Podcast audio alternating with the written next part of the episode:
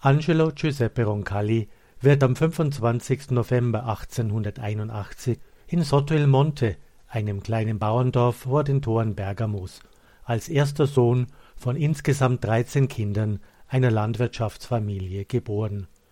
Zunächst scheint der Lebensweg des kleinen Angelo vorgezeichnet zu sein. So wie seine Vorfahren wird er als Bauer sein Brot verdienen. Aber der Dorfpfarrer interessiert sich für den begabten Jungen und erteilt ihm ersten Unterricht in Kirchenlatein. Er unterstützt auch seine religiösen Neigungen. Dank diesem Pfarrer wird er im Seminar von Bergamo zugelassen. Nachdem er die drei niederen Weihen erhalten hat, wird ihm als einzigen Bewerber ein Stipendium zuteil, das im 17. Jahrhundert gestiftet worden war. Fortan studiert er im römischen Kollegium San Apollinare. Nachdem er seinen Militärdienst absolvierte, kehrt er nach Rom zurück und wird dort 1904 zum Priester geweiht. Seine erste heilige Messe liest er in der kleinen Kirche Santa Maria in Monte Santo, die zweite in seiner Heimat Sotto il Monte. Das Leben dieses Papstes ist auffällig von der göttlichen Vorsehung gelenkt. Sein Leben lang lässt er sich vertrauensvoll zum Spielball Gottes machen, obwohl ihm kirchliches Karrieredenken fremd ist, führt ihn Gott sozusagen bis ganz nach oben.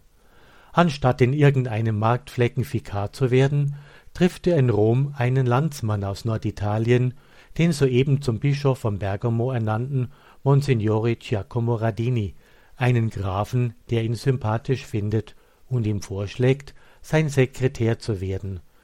Mit 23 Jahren ist er nun die rechte Hand eines der angesehensten Bischöfe seiner Zeit. 1914 stirbt der Bischof. Angelo Roncalli wird als Feldkaplan eingezogen und übersteht schadlos heftige Luftangriffe. 1918 kehrt er nach Bergamo zurück und übernimmt dort provisorisch den Posten des eben verstorbenen geistlichen Seminarleiters. In dieser Eigenschaft empfängt ihn Kardinal von Rossum, der Präfekt der Kongregation zur Verbreitung des Glaubens. Dieser, beeindruckt vom Glaubenseifer und vom Lächeln Roncallis, bietet ihm an, in seine Dienste zu treten. Der Kardinal schickt ihn als Reisenden Gottes aus, um verschiedene Missionen in Frankreich, Deutschland und der Schweiz zu erfüllen. Er erhält zudem den Titel eines Monsignore. In seinem Heimatdorf Sottelmonte herrscht das reinste Entzücken. Unser kleiner Angelo, ein Monsignore. Doch schon damals dämpfte die Begeisterung seiner Eltern und Freunde, indem er gesteht, ihm sei in diesem Putz nicht immer wohl zumute. Es folgen diplomatische Aufenthalte in Bulgarien und in der Türkei. Da Giuseppe Roncalli mit Würdenträgern anderer Konfessionen verhandeln muss kann er dies nicht als einfacher Monsignore tun, so wird er 1925 zum Bischof geweiht. Er ist apostolischer Delegierte in der Türkei und in Griechenland. 1944 erhält er ein Telegramm, sofort zurückkommen, zum Nuntius in Frankreich ernannt. Der Delegierte in der Türkei und Griechenland soll nun Nuntius im selbstbewussten Frankreich, der ältesten Tochter der Kirche werden wenn das nicht göttliche Vorsehung ist, der Aufstieg von einem apostolischen Delegierten zur meistbegehrten Nunziatur, was automatisch die spätere Kardinalswürde zur Folge hat. Am 12. Januar 1953 verleiht ihm Papst Pius XII. die Kardinalswürde. Kardinal Roncalli fürchtet nun, eine Abteilung der römischen Kurie leiten zu müssen. Der übliche Zufluchtsort für Nunzien die Kardinäle geworden sind. Ach, hätte er doch die Wahl gehabt, er hätte so gerne ein italienisches Bistum geleitet, um seine pastorale Tätigkeit entfalten zu können. Kardinal Roncalli braucht diesen Wunsch nicht zu äußern. Der Kardinalpatriarch von Venedig, Augustine, stirbt plötzlich. Ein Traumposten, einer der angesehensten Bischofssitze überhaupt und nicht weit von Bergamo entfernt. Am 15. Januar 1953 wird er zum Patriarchen von Venedig ernannt. In Venedig nimmt er sich einige Freiheiten heraus. Er besucht die Biennale, die Filmfestspiele. Er lädt Igor Strawinski ein, in der Markuskirche ein Orgelkonzert zu dirigieren und er richtet eine Sympathiebotschaft an einen sozialistischen Kongress, der in der Stadt tagt, was ihm sogar einen Verweis aus Rom einbringt. Am Abend des 9. Oktober 1958 stirbt Papst Pius XII. Kardinal Roncalli reist nach Rom zum Konklave, nimmt aber wenig mit, nichts von seinen persönlichen Papieren und Büchern, die ihn selbst bei kurzen Fahrten stets begleiteten. Er will sofort nach der Papstwahl nach Venedig zurückkehren. Lange debattieren die Kardinäle hinter verschlossenen Türen um einen geeigneten neuen Oberhirten. Erst im elften Wahlgang, es ist inzwischen der 28. Oktober 1958 und Angelo Roncalli ist 77 Jahre alt, steht fest, der Patriarch von Venedig ist zum neuen Papst gewählt. Der 77-Jährige wird als Übergangs- und Zwischenpapst, der keinerlei Veränderung für die Kirche bedeutet, betrachtet. Außer Johannes den 23. selbst sehen das alle Beobachter ziemlich ähnlich.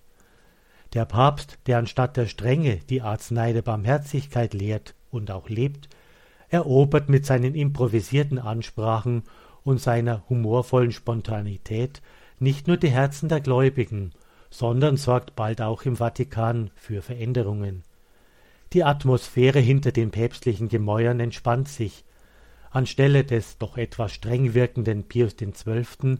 Herrscht jetzt ein Statthalter Christi, der vor allem die Nähe zu den Menschen sucht. Er vereinfacht im Vatikan alles. Er mildert verschiedene Regeln des Zeremoniells, er lockert das starre Protokoll, erhöht die Gehälter für die Angestellten, vor allem das Kindergeld, und wünscht seine Mahlzeiten nicht mehr alleine, sondern in Gesellschaft einzunehmen. Der Pfarrer der Welt, wie er sich nennt, führt ein menschliches, hautnah erfahrbares Papstamt, ausgefüllt von einer gütigen, frommen Vaterfigur. Die kirchliche Bombe lässt Papst Johannes der 23 offiziell am 25. Januar 1959 platzen. Er kündigt die Einberufung des Zweiten Vatikanischen Konzils an. Und dieses Konzil soll keine Dogmen verkünden und keine Irrlehren verurteilen. Es soll im Geist der Einheit einfach die Schönheit des Glaubens zeigen. Am 11. Oktober 1962 eröffnet er feierlich das Zweite Vatikanische Konzils. Der Tag der Konzilseröffnung, der 11. Oktober, ist auch sein liturgischer Gedenktag. Nur wenige Wochen später, auf dem Höhepunkt der Kuba-Krise, verhilft er durch eine Friedensbotschaft, den Weltfrieden zu retten. Am 11. April 1962 veröffentlicht er seine letzte Enzyklika Friede auf Erden. Die tödliche Krankheit des Papstes beginnt um die Zeit seines 80. Geburtstags im November 1961. Trotz seiner unsäglichen Schmerzen, er leidet an unheilbarem Magenkrebs, bleibt er gelassen und schreibt liebevolle Abschiedsbriefe in seine Heimat nach Soto il Monte. Am Abend des Pfingstmontags, dem 3. Juni 1963 um 19 Uhr, beginnt der Stellvertreter des Papstes im römischen Bischofsamt auf dem Petersplatz seine Messe zu zelebrieren – eine unübersehbare Menschenmenge starrt unter Tränen zu den Fenstern empor, hinter denen der gute Papst mit dem Tod kämpft. In dem Moment, als der Gottesdienst zu Ende ist, geht im abgedunkelten Schlafzimmer oben im dritten Stock das Licht aus. Auf dem Petersplatz unten beginnen die Menschen zu weinen. Papst Johannes der 23. ist tot.